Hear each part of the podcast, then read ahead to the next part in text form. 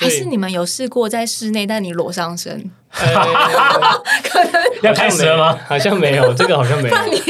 教练，你下次试试看。这个路线是不是有点走偏了？你单纯只是在，但因为我们是有氧运动，所以我们身材没有像那些健身频道这么强，哦所以不太有优势啊。有很多女生也不喜欢太大块肌肉的那一种哦，对对，比较喜欢均匀匀称。们下次来试试看。你要你要测试试？图减少衣着的数量，我要测试判断流量有没有增加我。在那个那个呃标题上面写 fit 那个 Windy，感谢建议。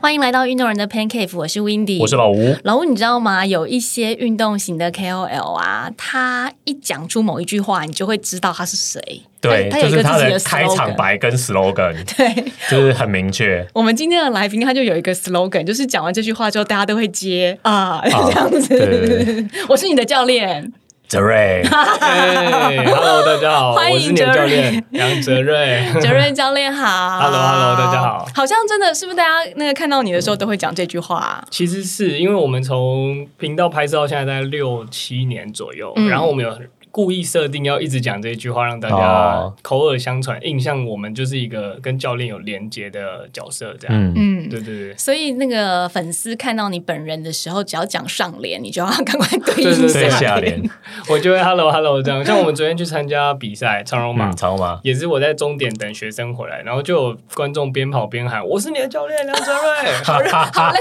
我就其实也蛮累的”。我就眼眼睛很尴尬，不知道看哪里，因为旁边的人想说：“哇，他是谁？好疯狂不会不会，大家都知道你是谁。对呀、老吴这样子，我知道你也可以有一个 slogan。我不要，好啦，我为什么一定要到手术要被人家认识？你的你的 slogan 就是老吴怎么没来啊？老就是我在赛场上，大家都会说问老吴怎么没来，所以以后大家看到老吴就说老吴怎么没来，就是你的 slogan 了。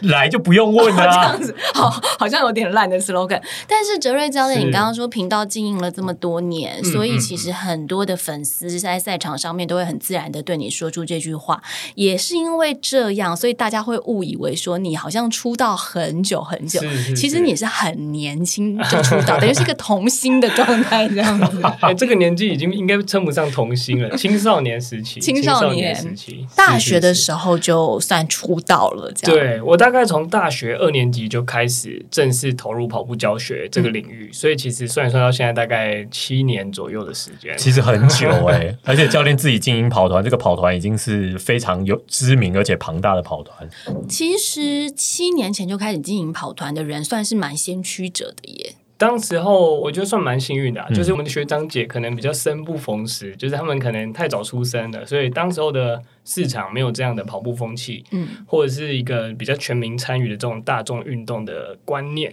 所以其实当时候要参加这种跑步课程，甚至是路跑赛事，其实比较没有这么。呃，蓬勃发展，但在我大学一年级的时候，就有被学长姐找去担任这种助理教练的工作经验，然后就觉得、哇，竟然有人愿意花钱上课，跟我进入这个大学念之前的想法是完全不同的。因为我其实以前到现在是体育科班出身，我的梦想可能就是当一个老师，就是好像最后就只能往这个方向发展。嗯，所以我大学一年级就很乖的去考了呃老师的那种我们教育学程是是是，我就读了教育学生，然后念了一年之后，发现因为教育学生毕竟是我们学校是特教，嗯他毕竟是真的是当一般老师，不是像我想象中的体育老师，嗯所以就有点出入。那刚好又有机会去担任呃跑团的教练跟助理教练，就觉得哇，这个才是我喜欢的嘛，因为我可以热爱的分享我兴趣的跑步，那甚至用我自身的经验去教会更多人，这种成就感的来源是更快的，因为毕竟在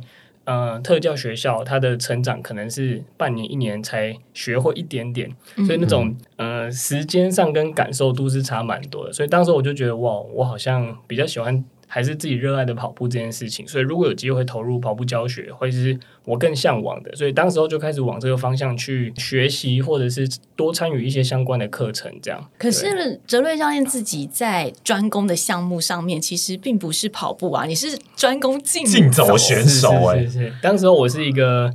呃，竞走在台湾其实算蛮冷门的，蛮冷门蛮冷门的。我好像没有碰过竞走选手，我们也没有竞走的 走团，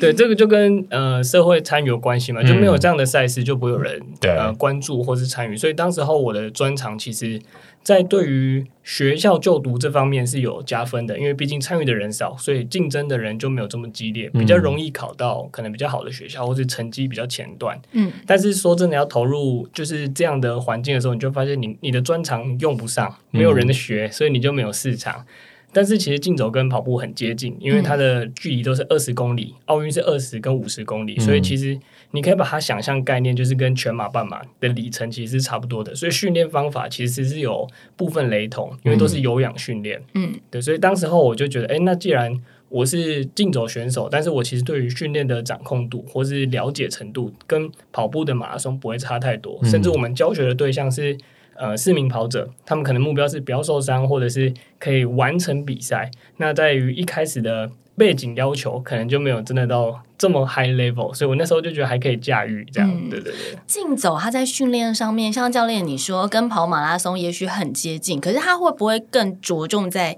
技巧上面，是省力或是技巧、肌肉的运用之类的？其实它蛮考验你的就是协调性，因为这场比赛有一个、呃，应该说有两个不能犯规的动作，嗯第一个叫屈膝，第二个叫腾空。嗯你要想办法在走很快的情况下，第一个膝盖不弯曲，第二个在裁判眼中看起来没有两脚同时离地。要达成这两个目标，还要走很快，这个就很考验协调能力。所以当时候我在刚开始投入竞走的时候，其实，嗯、在选材上，教练就淘汰了很多人，因为很多人其实是没有办法走得很快，或者走得很协调，在不嗯犯规的情况下，嗯所以其实，在这样的情况下，我就就留在这个圈子，算是有点比较呃有优势，因为没有那么多竞争对手，所以嗯它跟跑步还是有点不太一样，因为动作不同，嗯但是里程其实在训练的法则上是蛮接近的。嗯，那它在训练周期上面也跟对跑步体能的要求应该跟跑步很接近吧？是是基本上一样，你就只是把它想成动作不同，但是它的目标距离、甚至完赛的时间都一样。以现在的竞走世界纪录，呃，二十公里大概是走七十六分左右，所以大概是三分四十五秒每公里要完成，超级快，好不好？基本上跟跑步是差不多速度。嗯就是人家走的都比我们跑得快，这样超超超不符合常理，因为那个比赛看起来就是动作很温和，可是速度很快。对对对对对，所以我我觉得竞走选手看起来也都不太喘，你知道吗？就是感但是其实觉好像 应该还是会喘吧，那个速度会喘吧们？他们看起来都很镇定啊。是因为其实动作上你不能有太浮夸的上下跳跃啊，嗯或什么就会造成犯规的可能。但是因为竞走选手在有限的条件下，就不能腾空或屈膝，他只能把步频拉得更快。嗯所以呃，竞走有一直有一个规定，就是它不能用呃科技辅助判决，因为人的这种眼睛是会有视觉暂留的。嗯我看起来你腾空了，两脚同时离地了，都是人眼看得出来。但如果你用慢动作，全部人都会是犯规的动作。所以到现在还是很借重这个。呃裁判的。对对裁判的判决，所以这比赛很主观意识，嗯。这也导致在发展上其实有一些受限，因为嗯。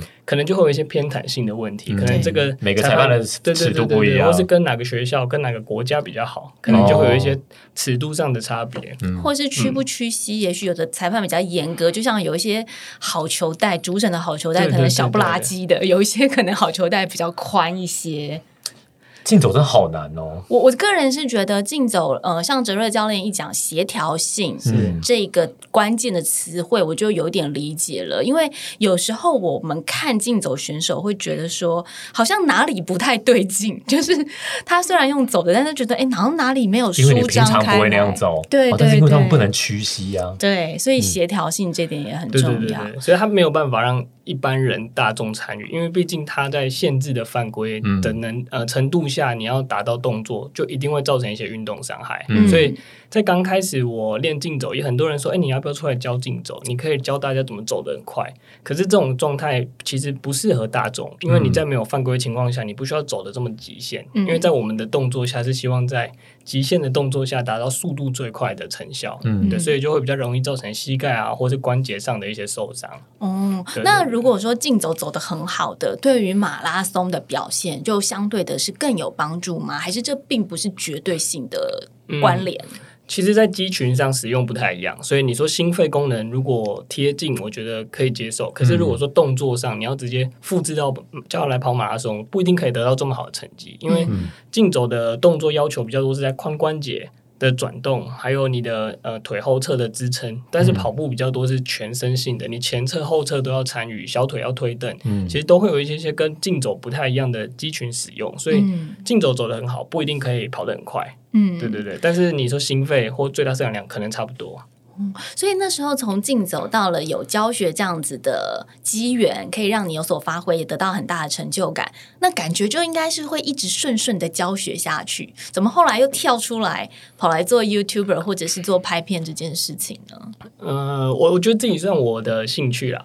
我在高中或大学时期就很喜欢做一些摄影，就是平面照片。当时我很喜欢。拍摄，然后有照片可以，呃，例如说我帮你拍摄，然后你会分享，我就觉得哎很有成就感，我的东西有被人家使用。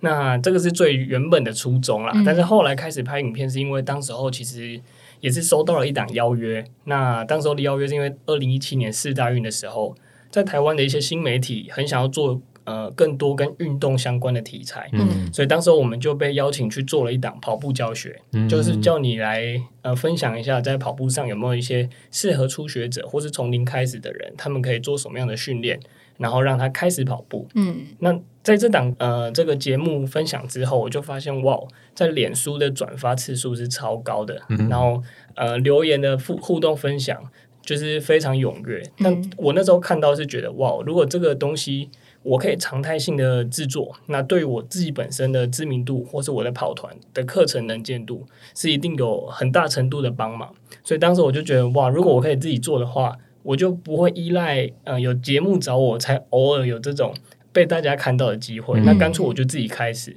所以我就跟原本来找我拍这个节目的制作人，然后跟他聊说，哎，有没有机会我也来自己拍 YouTube 影片？这样，那是因为这样才开始做 YouTube 节目。那个时候，其实，在 YouTube 界，虽然说 YouTube 已经开始蛮久的，但是台湾那个时候还没有那么热门的，有很多 YouTube 在发展。尤其是我觉得应该是运动型的，对运动型的比较少。因为一早期 YouTube 比较发展比较热络的，可能是一些娱乐性质，或者是说一些对谈话性质的。我自己觉得好像 YouTuber 里面真的是运动型的，哲瑞教教练算是很开心的运动型兼知识型。哦，对，当时候其实应该比较红的就是阿迪。嗯，或是呃肾结石，嗯，那时候应该肾结石好早哦，对对对，或者蔡阿嘎之类更早，对对对，蔡还有呃刘佩，当时候算是已经在那个时候是。嗯，最多观看的时候大概就是那个时候。当时我就觉得，那我要来学他们，把这些东西拍成运动版本。嗯，只是在刚开始当然没那么顺利，因为我的想象是，这些人每天都分享自己的生活，然后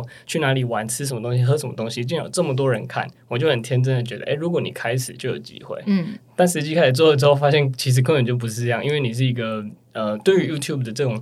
呃，蓝海来说，没有人认识你，你是一个 nobody，所以你分享你的生活去哪里或干嘛，其实对大家来讲不是这么重要。嗯，所以在刚开始我开始拍影片的时候，其实有一点呃碰壁，就是觉得我好像做我很热忱在分享我每天生活的事情，但是根本就没有人在乎你每天在干嘛，就是你有点在自嗨的感觉。所以那时候就有呃跟这个制作人讨论调整方向，就是变成。我们是不是以节目的方式，先找一个我们擅长的内容，然后让大家看到，把我们的定位先树立出来，才有机会让。呃，我们的同温层慢慢往外扩，而不是我们现在就是我去买个相机也把它拍开箱，我去吃个店也拍开箱。但其实这些东西，如果你不够知名的情况下，根本没有人在意你开箱怎么讲，因为你不是这个地方的专业的影响者。这样，你们的方向很明确，而且明确，而且是当事业在经营呢。嗯，逻辑也很清楚，会有一个很阶段性的目标，就先用知识或是先用资讯来把流量带起来，之后建立知名度。现在你拍开箱，或是你。去哲瑞教练去做什么？大家当然就大家都想要看，大家都想要看了，会大家比较在意。所以你们最喜欢看哲瑞教练开箱。对啊，所以你们那时候的其实整个逻辑虽然并不是所谓传播学系出身，或者是说并不是完全科班，可是你们这个方向是非常走在正确道路上的的逻辑耶。我个人其实没有这么有这种 sense，所以很感谢这位制作人，他也是一直到现在都跟我经营这个频道的合作伙伴。嗯所以其实是当时候，因为他其实已经在这个业界做蛮久，那他原本的工作经历就是在做可能像高尔夫球频道、或是一些运动相关的媒体哦有。经验的，是是是哦，有运动媒体的经验，那真的差蛮多的。嗯对对对，就让我少走很多冤枉路啦。嗯对，可是其实，即便有了一个正确的方向，我认为在运动型 YouTuber 拍片上面，跟其他类型的 YouTuber 拍片上面，还是有相当大的困难落差。因为毕竟你知道，要一边运动，比如说你今天是知识型的，你坐在那边讲一些知识，对啊，坐着讲就好，剩下就用图卡辅助就可以了。真的，或者是说你今天呃可能是两性类型的，嗯你找人来对谈找个来宾来请他聊一聊就好了。对，，当然这也都需要很大 都需要一些庞大的知识基础跟一些前置作业了。对，但是因为知运动型的，它其实必须是要一边运动一边输出一些这个是话有语，体力上的消耗。嗯嗯嗯，这个这个呃，也必须要你一直，就是说你不能红了你就不运动了，你要一边一直拍片，跟一边一直运动。哎，确实，这个也是我自己呃，在一开始可能没有想到会这么辛苦的地方，因为一开始觉得，哎，如果我们做了一档节目，然后让大家知道我们是谁之后，我们是不是可以开始轻松一点，在室内摄影棚坐着聊天，拍一些开想箱太多，后来 发现我们做这种内容没有人会看，你没有在户外，你的背景是在室内，那个点击率就会下降很多。嗯，那如果你今天是在自行车上，你在跑道上，会观看的次数就明显成长很多。所以是你们有试过在室内，但你裸上身？可能要开始了吗？好像没有，这个好像没有。那你 教练，你下次试试看。这个路线是不是有点走偏了？你单纯只是在，但因为我们是有氧运动，所以我们身材没有像那些健身频道这么强，哦所以不太有优势啊。不会啦，啊有很多女生也不喜欢太大块肌肉的那一种，哦对对，比较喜欢均匀匀称。们下次来试试 看。你要你要测试试？图减少衣着的数量，我要测试判断流量有没有增加我。在那个那个呃标题上面写 fit 那个 Windy，感谢建议。那 Wendy 没办法裸上身陪陪伴你哦，这样。所以所以那时候有发现说，哎，好像没有那么容易。不对对对，就是原本想的太美好了，嗯就觉得哎，你有一点点知名度之后，拍一些生活的，可能也会看的人变多。但其实，嗯，大家就是现在 YouTube，我觉得分众很明确啊。嗯你你是拍运动相关的，你是拍美妆相关的，他来看你也是想要看运动跟生活相关，而不是只有你的美食相关，就是有点太跳。你要美食也要跟运动结合，对你要旅游也要跟运动结合。如果你只是纯旅游、纯生活，这种还是会达不到你的 TA 会想点进来看。嗯，分众其实很明确了。嗯。但是我自己在看教练拍片的时候，我觉得很厉害耶。我我有看过教练在一边骑自行车的时候，还一边兼顾拍片这件事情。对，那我自己是觉得，就是安全性 还有稳定性。其实很难欸还有体备受考能，就是说，你今天这场比赛原本你需要达到可能比如七十分的体能，但是为了要拍片，你必须要把自己练到九十分，你才能够同时兼顾拍片跟运动还有参赛这件是是是事情。因为其实最明显就是这礼拜，我昨天刚比完长马拉松。长隆马，其实我这场比赛，呃，算是我从拍摄到现在以来，开始比较认真训练，大概一个月的验收。嗯那目标放在年底的台北马。那其实我在昨天的比赛就已经，我个人认为是已经用我现阶段的大概百分之百能量去参与这场比赛。嗯所以在这种配速的高压情况下，呃，就是疲劳程度跟喘息程度已经很累的情况下，还要主持，嗯就你要我要拿 GoPro 讲话，然后我要对 GoPro 可能讲五秒，我就要。哦，等一下，我们快到那个桥了，准备上坡，然后再休息。对 所以就变成在比赛的这个难度上是影响很多的。嗯那整体来讲，我觉得成绩虽然达到我的预期目标，但我今天很明显我的上背也很疲劳，嗯就是跑马拉松应该只有铁腿、只有啊、腿脚会酸。对，我今天是连脖子 跟我的上背肌，就是阔背肌都觉得嗯很疲劳，因为我要拿着 GoPro 跑步。那它其实就呃二十一公里下来要跑两万多步，嗯它其实每一步这样摆一次手的负担累积下来也很可怕。其实哲瑞哲瑞教练，如果你昨天没有拿 GoPro 跑的话，你 PB 又再推进两，就是你 成绩又会可以再推推进两分钟或三分钟。我觉得应该有机会。对啊，因为对对对，姑且不要论说你背肌酸不酸，你的手酸不酸。光是我觉得呼吸被打乱这件事情，嗯因为大家知道我自己是主持人，也很常一边主持节目一边运动。我觉得光是呼吸被打乱，没有办法很稳定的呼吸这件事情，就足以让我们的疲劳程度增加非常多，而且会让你当下状态，你真的喘不过来的时候，你必须要用更大的力气先去稳定一下呼吸这件事是情。而且泽瑞教练是跑很快诶，泽瑞教练先告诉大家，你昨天半马跑了多快？呃，我的成绩是跑八十八分零一秒，八十八分零一秒。你你要把 YouTuber 运动 八十八分零一秒的速度，他还要还要录。还要录节目，所以对，哲瑞教练这一支长绒马的影片，会是你所有影片有史以来最喘的一支吗？呃，最喘应该不是，因为其实我们有尝试过，就是我在拼目标的时候，尝试比较主持节目，所以我们其实，在自行车跟山铁的项目是有外包摄影师的，因为这种赛事是允许旁边有机车跟拍，嗯但跑步没办法，跑步没跑步你，没办法申请赛道上不会有人帮你，对对对对，或者是你要找到跑这么快的人帮你，也很不容易，没有摄影师，所以条件太高了。对对对对，所以这个我们就有两个呃，刚好先讲这个条件太高问题，我们就找了一个我自己的呃跑团的教练，嗯。叫他降速来陪我跑，嗯。就是像去年的马拉松，嗯 或者我今年去挑战大班嘛，嗯。他大概是全马可能两小时四十分的能力，哦，那真的很快。可是他来陪我跑，嗯。就他可以相对很轻松的完成我的配速，嗯。对，这是跑步比较跟其他赛事不太一样的地方。所以这场比赛，我觉得最难的就是你在边跑的过程，因为我们要想办法去把影片的内容丰富化，嗯所以我要想着跟大家怎么介绍我接下来会遇到什么样的路段，我要做什么样的补给策略，我现在在配速上有什么样的。呃，战术考量，我要跟人，我还是要出去带，我水站要喝多少，要不要喝运动饮料？就是在跑步的过程，其实很忙，不是只有维持配速这件事情。对，所以我觉得它困难的程度是是这样啦。那应该不至于到我频道最传最传影片，因为其实我去挑战、呃五岭西进五岭的这种影比赛影片，其实过程真的我觉得更痛苦。嗯我觉得昨天我可能。嗯，如果说余力的话，我可能再快一点点，我才真的完全讲不出话。但因为毕竟它是半马的赛事，它没办法用这么极限的状态跑那么长，嗯所以我其实只有稍微可能用九分力，就是我的配速还可以允许我讲一两句话休息的这种状态来完成。但是我觉得啊，刚刚哲瑞教练说的这些，真的是更难的部分，因为你要把这么多的资讯刻印在你的脑海里。老实说，你也不可能一边跑步一边把小抄或是手机拿出来看说，是是但是这些事情一定事前都要先计划好，不可能临场反应。因为。呃你自己在跑的过程当中，你要知道，就像哲瑞教练刚刚讲的，你要说明前面的路段，嗯你要介绍旁边的景色，你要讲现在的战术，你要想配置，这些其实等于要在心里面自己有一个剧本，要对，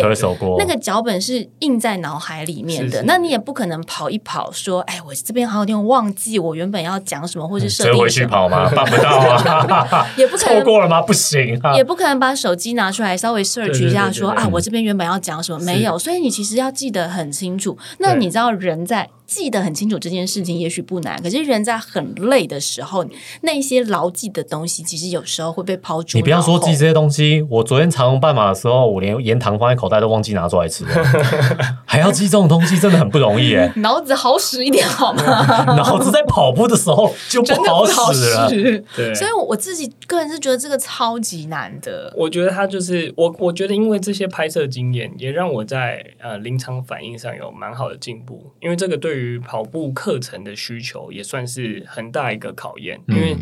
跑步课程其实跟主持呃节目，我觉得有点像，他就给你一个时间，例如说我们一堂课九十分钟，你要怎么样让九十分钟是很热闹，大家的参与度很高，而且他的专注度不会下降，嗯。因为九十分钟很长嘛，我要大家一直听着我讲九十分钟很困难，我们自己都当过学生，所以我要怎么样让内容上是很丰富的，或是尽可能在大家呃吸收你的输出跟稍微休息，再重新继续吸收的这种时间掌控性上，嗯。我觉得在拍摄影片内容，让我的呃口才也好，或是呃逻辑思绪上面都会有蛮大的进步。这样，嗯，那你自己觉得，像你要维持，刚刚我们讲长荣半马跑了这么好的成绩，虽然你花一个月的时间是比较努力的训练，听起来好像没有很长，可是其实那表示背后就是你一直以来的体能状态都维持的很好，嗯要拍片，然后要维持体能，要带跑团，其实这中间我觉得。在时间的分配上也要做一个很好的比例拿捏耶。嗯，就我其实从大学毕业后，呃，除了去当兵之外，我有短暂投入呃其他的公司上班过，大概嗯半年的时间。那当时候其实呃就觉得我做这些内容好像有点绑手绑脚，在其他的公司发展，你会觉得时间好像一天能做的事情就这样。但是如果你自己做的话，就是以做我自己的事情，我会觉得我每分每秒可能都尽可能不要浪费。你说我上午就把它切成可能四个小时，我前两个小时要干嘛，后两个小时要干嘛，然后下午可能要兼具训练、拍摄，甚至要前置晚上要教学内容的准备。嗯那中间有什么空档是我可以安插进进去做一个呃跑步训练，就是提升我自己的能力，这样。所以以一整天的规划来讲，几乎算是蛮。缜缜密的啦，但是我觉得大家其实都差不多，因为其实我自己很多学生是上班族，他们嗯上班时间也是可能从早上八点到下午六点，然后晚上还要上跑步课，或是嗯家里至至少要回去帮忙顾小孩啊，或者有家庭要顾，那他们都是用很零碎的时间，可能一早牺牲睡眠来做训练，来完成自己变强的过程。所以我，我觉得这些算是，呃，也在教学学生的过程，然后从他们这边得到很多反馈，就是其实大家都很辛苦，就是嗯。在怎么样把时间运用的很完整这件事情上，也是在我身体能负担的情况下，尽力把每一分每秒不要浪费掉，这样。嗯，其实我我觉得啊，大部分的人可能对于 YouTuber 或者是对好，比如说现在 Podcaster 好了，都会有一个误解跟错觉，对对觉得说这是一个很自由的工作。嗯很轻松的工作，反正你们一个礼拜只要生出一集来就好了是，有什么难的呢？可是你听哲瑞教练这样讲，你会发现说，他事实上是一个很需要自律，反而是比其他的公司或者其他的 position 更需要自律的你们有没有人会规定你打卡的时间？对对对对对，但是就是你的工作一整天都很 free 嘛，你你嗯一整天要干嘛，其实没有人管你。但是当你呃有被工作进度追着跑，或是被同温层的其他同行已经追上你，甚至超越你的时候，就我自己啊会比较呃希望就是要有一些竞争意识，不能在嗯这个市场被淘汰，嗯或是在我的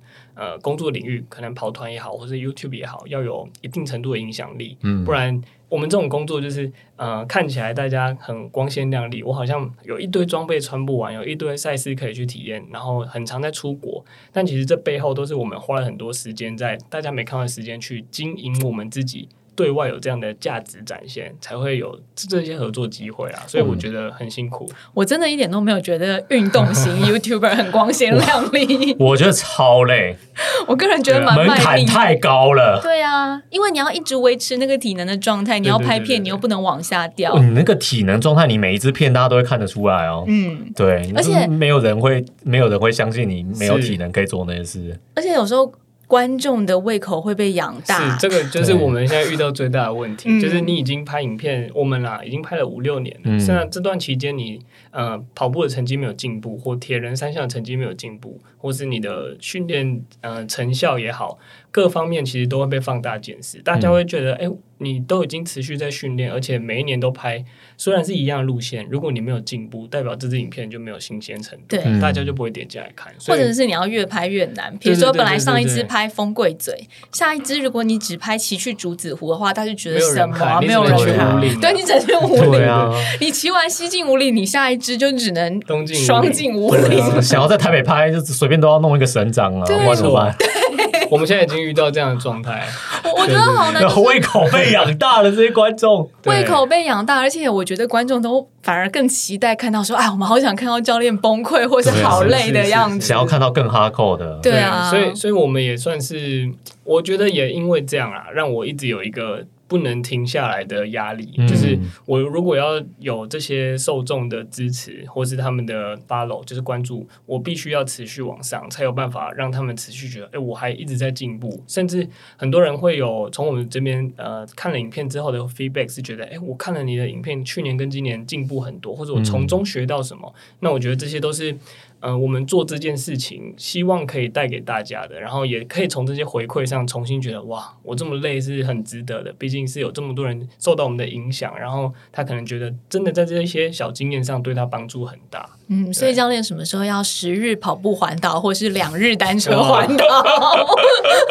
太可怕了。只能走到这一步棋了呀。我觉得剩下来就是越来越难了。对对对对啊，不然你就是要出国，去去去一些大家没看过的地方。所以我们大概这个也是刚好疫情后啦，嗯。我们就觉得再这样拍下去，因为疫情两两三年在台湾的时间，风贵嘴可能拍了五六次，五岭也去了三四次，嗯。大家已经看腻了，所以我们就开始只能往海外做一些呃新的路线探看或发展。那原本我可能呃在我自己的人生里面没有觉得我要去参加多少次的可能海外马拉松，或是甚至到日本去骑富士山，嗯。但因为要拍摄的情况下，满足观众的需求，那也因为这样，所以我们从去年呃二二年吧，疫情刚比较好之后，开始开放可以出国之后，我们其实就去了日本大概六到七趟，嗯。然后最近也开始有去香港啊，甚至我这礼拜还要去新加坡，嗯。就是有一些开始陆续要做一些可能一般在台湾的其他 YouTuber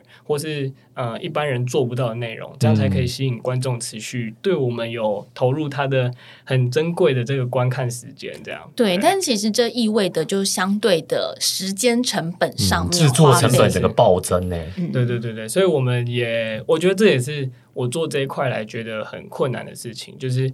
我如果只是单纯想分享运动，那我去体验参与当然都很好。可是背后要考虑的内容是政治拍摄成本的费用从哪里来，嗯然后我要找什么样的合作呃产品或是厂商可以跟这个内容做结合，然后让我可以减少我的支出预算，但是又可以拍摄出大家想看的内容。嗯所以这个也叫后面就已经变成不是只是在荧幕前演出，我甚至要去招商，我甚至要去自己谈业务。我可能有几支影片拍摄的主题脚本，然后我去找了几个厂商朋友聊说，哎，我最近有这些内容，你们有没有兴趣想要投资源，然后让我可以节省旅费开销，但你们也可以得到一定程度的曝光。嗯。对对对。陈瑞教练讲到一个重点，就是我们刚刚讲第一个，没有大家想的那么光鲜亮丽，是因为你体能你必须要维持在一个很好的状态。背后付出的训练其实也是相对很多。另外一个就是说，他其实，在所谓的收入这方面，他不是说你做好了流量凭空就会进来的。因为原本只是一个内容的创作者，但是现在就要变成一个商业模式在经营的话，他有更多不同的思维在里面。对，所以其实哲瑞教练也是经营好多年之后，才算是频道比较稍微损益有平衡。是是是，我其实频道大概从去年才满十万订阅，嗯然后大概在频道应该是五万六万之后，才开始比较稳定会有合作的邀约。嗯那如果你说损益平衡，其实到现在来讲，可能就接近，或是可能一点点小赚，但是其实这个圈呃没有办法说有没有赚的方式，是因为如果我们接下来有海外拍摄的计划，嗯其实这些成本是目前还没有找到合作厂商的话，就是我们必须要先垫付的费用。嗯嗯甚至其实会有一直有新的呃器材推出，然后大家会在观影需求上追求更好的画质也好，收音也好，嗯。设备就必须要不断的更新，甚至剪辑系统，我们电脑也需要一直升级，因为嗯。我们一个礼拜的产出是两支影片，其实对于呃器材的消耗是非常严重的，嗯。所以我们频道大概两年、三年左右，我们的制作人就是剪辑师，他其实就需要更新一次电脑，嗯，对，所以其实，在设备的投入上也花了很多费用。嗯，我觉得一个礼拜两支更新其实非常了不起。超级难。而且哲瑞教练的影片还不是什么短影音这种东西，都是内容跟长度都很有分量的影片。因为其实之前我们访一轮的时候，一轮大概是一个礼拜一支对嘛，就已经真的是蛮吃力。嗯然后我自己是觉得说。就是两个礼拜一支，算是比较平衡的状态，就比较能够负荷的状态。是但是一个礼拜两支，其实即便是有制作人对专职在做这件事情，也都我觉得也都是其实他们的难团队也就只有制作人跟他而已，没错，固定配置的团队就是两个人。两个人人一个礼拜出两支，我真的觉得超了不起的。所以我们也是在拍摄上会尽可能去节省时间啊。嗯以前可能会觉得，哎、我觉得这个主题很好，我们就来拍。嗯可是你会发现，如果我们花了四五个小时只拍一集，但是呃，制作人还要回去剪辑后置，要花可能二十四小时或三十六小时的剪辑时间，其实一周就这样过了。嗯所以其实变成我们在拍摄上就必须要去更有嗯经济性的产出，嗯。就是例如我昨天去跑长龙嘛，我自己拍了一支就是跑步影片，但我们在终点也拍了第二支，就同时间他在终点拍了呃，这可以先预告，就是我们最近开了一个新的计划，是跑鞋分析，嗯我们会做一个时间段，然哦后，来看到分析底跑跑回来的跑者穿哪些鞋子？是是是是，嗯然后针对这些跑鞋，我们来做一个客观的分析，说，哎，是不是哪一个品牌买的人比较多，或者什么样的跑鞋大家的接受度比较高？嗯那就变成我们昨天一个上午大概三个小时就有两支内容的拍摄，嗯，对对对。可是这是也要。刚好主题或者是说环境上面是允许的，对。对因为你想想看，你如果去骑一次北境五岭或是东进五岭好了，那骑得很快，就算真的骑得很快，五六小时，你其实也就是出 好，你终点再拍一支，也两对支对对，那或者是海外好了，嗯。你海外你也许去五六你又不可能只，去几天，对啊，对啊，难道你去六天你要出到十四支吗？所以我们呃，这个就有有蛮有趣的。我可以先分享，我们也因为这样的 CP 值产出的关系，我们就一直没有去登山，原因就是这样。因为其实登山就是要一一天两天，甚太至到三长了天，嗯但我可能只能拍出一支影片。嗯，所以其实以频道的产出来讲，它是不够有效率的，所以我们至今没有去拍爬山，原因是这样。那当然是我们能力不足啦。其实很多其他登山 YouTuber 非常厉害，所以我们就谦虚了，教练没有没有往这个方向前进。那以海外拍摄比较有趣的是，我们第一次去日本，从疫情后出发的这一趟，我们去了十天。那当时候就因为想要省钱，因为我们花了很多钱带了团队去。那我印象中那一趟因为刚开放，所以它有一些旅呃旅游上的规定是你一定要有领队，所以我们其实一要跟行人团去，团进四个团去，对，我们就专聘了一个领队，然后我们自己四个人成一团，嗯。然后我们就要团进团出，所以当时候四个人的旅费就蛮高的，嗯。大概我印象中大概快五十万吧。哇，我们去十天，一个人五十十天。呃，总共总共啦，总共总共50总共五十万，我想说一个人五十万，请大家赶快去点阅。一个人五十万，恐怕不是去日本吧？对啊，那时候因为它的成本高，是因为我们需要当地的保姆车，嗯。然后我们有呃脚踏车要运过去，嗯。甚至我们中间去东京还去北海道，然后有一些国内线的产生，嗯。所以总共去十天，我们是拍了十二支影片，哇，平均是一天要拍一支。对。你，们我那真的是，你们这个比电视台的外景还，我觉得比你们勾勾台湾还要硬哎，真还的。要硬。对，但因为这就怎么讲，你自己是老板，你就会想要把时间塞满，不要浪费钱，嗯所以你已经花了这么多钱，就觉得啊，这个也要拍，那个也要拍，我们就尽可能在可以负荷的情况下把内容带回来。所以那时候其实拍到第八天、第九天，大家都很痛苦，因为虽然去日本很向往、很开心，可是每天大家你们的都。工作量超大的啊！对，六点起来，然后到晚上，可是晚上还要有那种二次会、三次会，跟嗯日本厂商吃饭、喝酒，然后隔天一早六七点又要开始拍摄。其实那时候是蛮辛苦的。而且因为其实，在海外有时候环境比较不熟悉，你也没有办法看紧，对对所以在现场的变化会比较多。我们都突发状况。对，就变成说你其实在，呃准备这些内容的时候，要花更多的心力。就真的，我觉得这样十天出到那么多支影片，太惊人了，太惊人了。对这个产值啊，如果去电视台的话，应该是要高薪聘用的。我跟你讲，这个老板一定会赚钱超，CP 值超高啊！但是老板就会压榨他们啊，所以他只好自己当老板。他们只有整会发现公司只有两个人呐、对，不能你们不能去给人家聘雇，你们会被压榨到，你们会压榨到挤出汁来所以，所。以当时候就觉得我还是自己做比较好，因对为只能这样子。那种嗯、呃什么能力越强啊，那种那种听起来很很梦幻的话，其实你就会发现很现实层面，就是你会被压榨的更辛苦。嗯，对对啊，所以你只能，我后来的想法就是，既然我要花那么多时间，我可以产出那么多内容，我干脆帮自己做，嗯，对，才有办法把这些资源是留在我个人或是我们自己公司上面。嗯，对啊，听起来这么的繁杂，也很劳累。可是，在创作跟生活上面，我觉得就像呃，其实最近我们也蛮常在聊到说，你怎么样。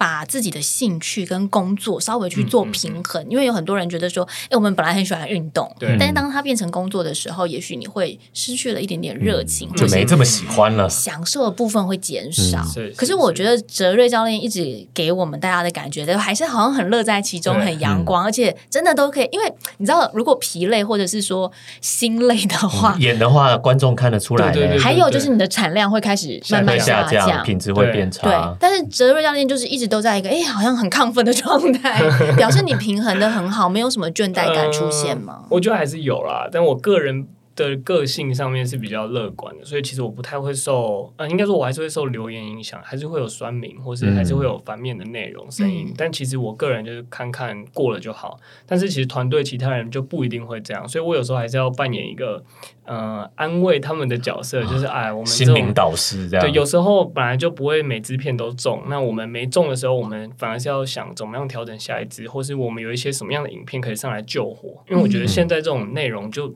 已经说拍摄是一个兴趣之外，我们还要呃被流，就是演算法流量很绑架。对，嗯我觉得这点才是最累的。这个东西不好，我可能就要想着我下一支要怎么样来一个劲爆的，嗯所以就是我们要一直去用，有点像在打牌，嗯你你手上有一副牌，你要怎么样用顺序的方式让你长线的稳定输出。嗯有些人是可能很短线的五六支都很爆，可是爆了之后他可能就没有继续的细水长流的产出，嗯那可能就会被时间上的考验所淘汰。嗯，所以我们就会比较呃 focus 在我们要怎么样让东西内容做的是长线，嗯。然后又有持续性，这样、嗯。对，所以我觉得这个是嗯在拍摄上算是有一定挑战的内容啊，对啊，那这样子，你会建议后辈加入运动型 YouTuber 的行列吗？如果对这个产业有兴趣的话，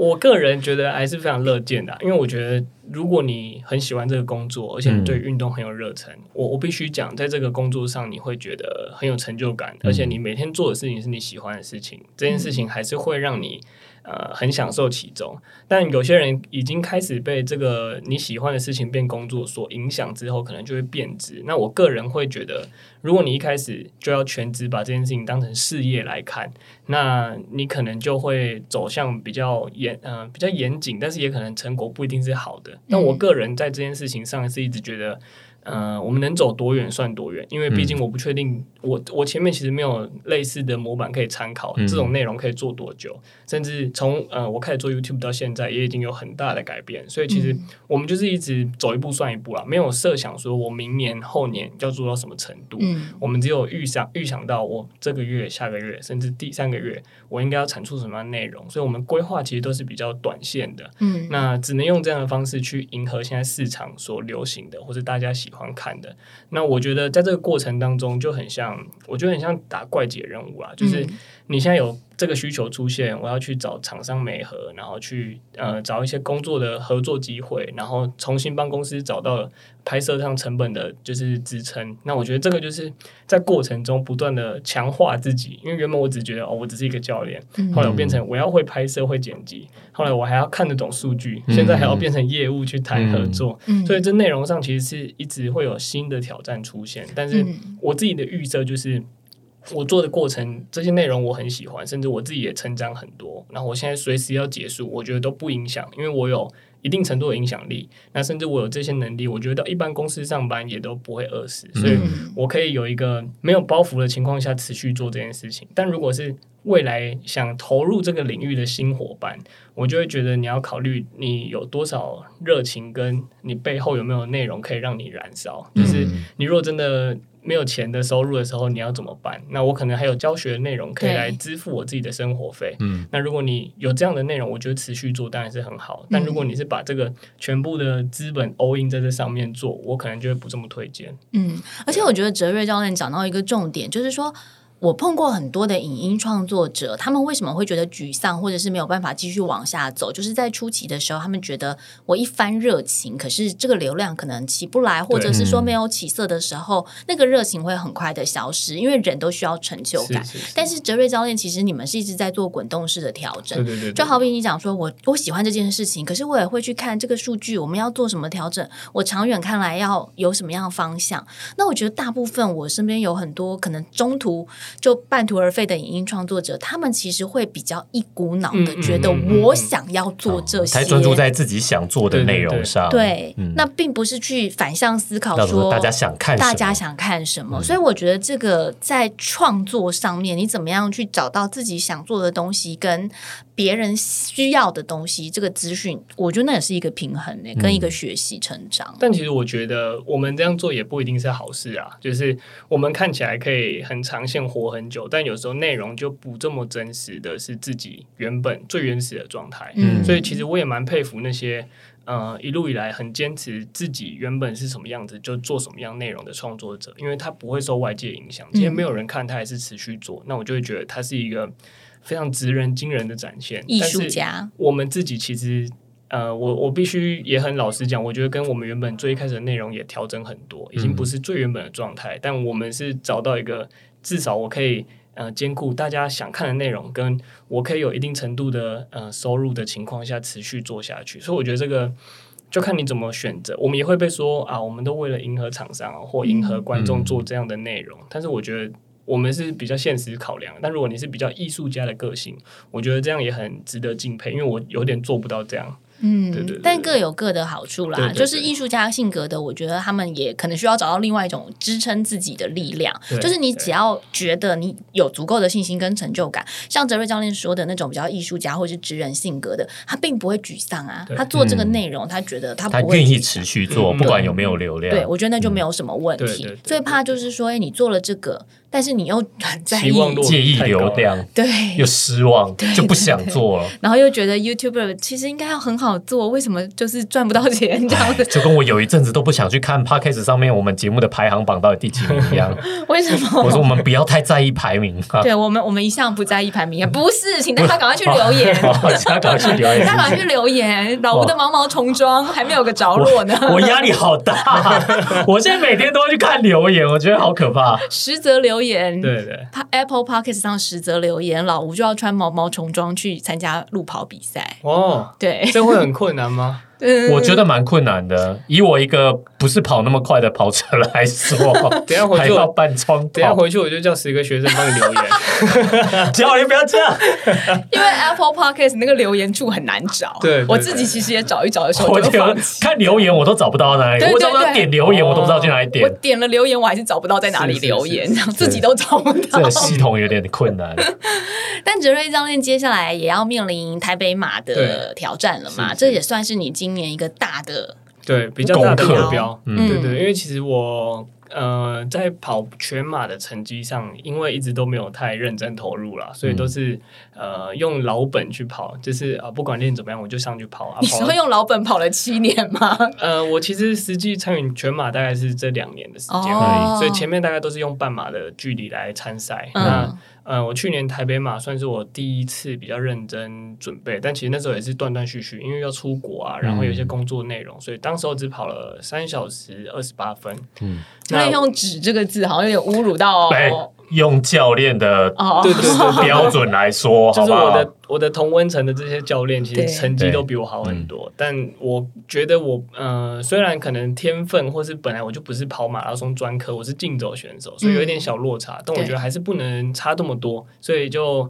呃，在今年目标是希望可以。呃，接近三小时啊，就是至少要三小时十分以内，是我这次的目标设定。这样，对对对。那教练自己在，因为台北马其实也为期不远了嘛，就快要到了。像我们这种也是要临时抱佛脚的类型。我没有，没有，我一直在练呢。比如说剩下六周训练，或是教练自己六周冲刺的话，会给大家考前冲刺班会怎么建议呢？呃，如果是只剩下六周啦，基本上你现在做一些间歇训练，对你的帮助已经不太大了。你只能做大量的有。氧就是把你的呃耐力，把你的有氧阈值推高一点。嗯，所以你在倒数六周，就是可以建议你可以拆成三等份，两周、两周、两周看。那前两周你可能可以做一些呃，以训练里程来讲，我可能周跑量先抓。如果你完全没训练，但你要完成全马，那你可能要抓三十到四十公里这样的训练里程。那你平均到七天，可能一天就是至少要跑可能七。六到八公里这个距离不等，那有时候可能搭配一个 long run，就是 LSD。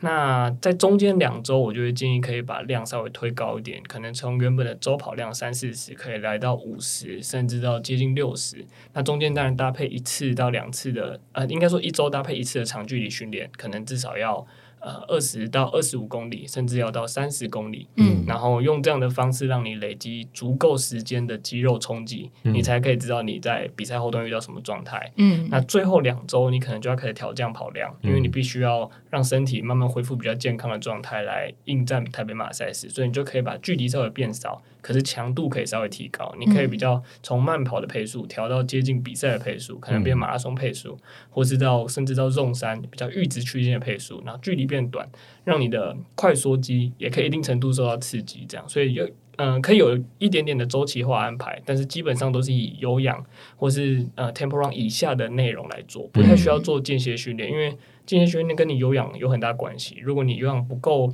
充足的情况下，你会跑得很累，嗯然后又跑不到效果，那就是让你恢复时间更长，但对于训练来讲是没有太大帮助的。哇，教练这个很中肯，而且又非常明确的指示。这个真的是抱佛脚专门哎。对啊，佛考前是冲刺班，我觉得教练他的锦囊里面大概有剩四周啦、三周啊的抱佛脚的方法都有。教练很喜欢有两周的抱佛脚，两周你就去买一双漂亮的鞋子就好了啦，还两周嘞两，周可能可以先买保险，听起来很实在。想说，哎，有两周，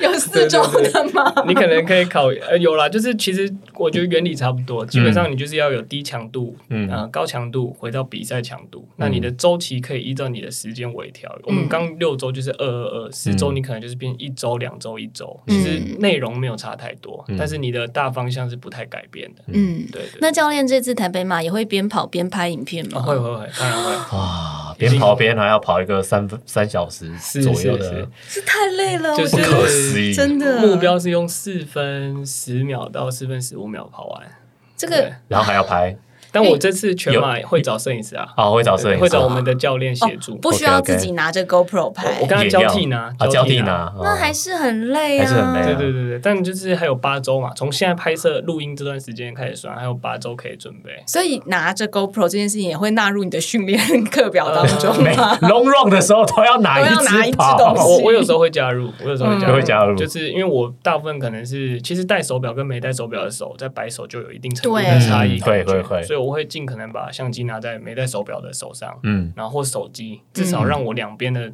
呃摆手的过程去做一些提呃算是提前适应啦。还是两手都拿？就是 两手的那个也太累了重？量就会比较平均。也没有不行啦，但是我这次有找摄影师，所以就可以轻松一点。可以轻松一点，嗯，我真的觉可以专心拼一得下成绩。运动型的 YouTuber 真的很难混呢，现在 超难混，不太简。单，真的不是拿了一个运动摄影机就可以拍完这件事而已。对，然后也不是就随便拍拍一些东西，有一个题材或是有输出就可以说是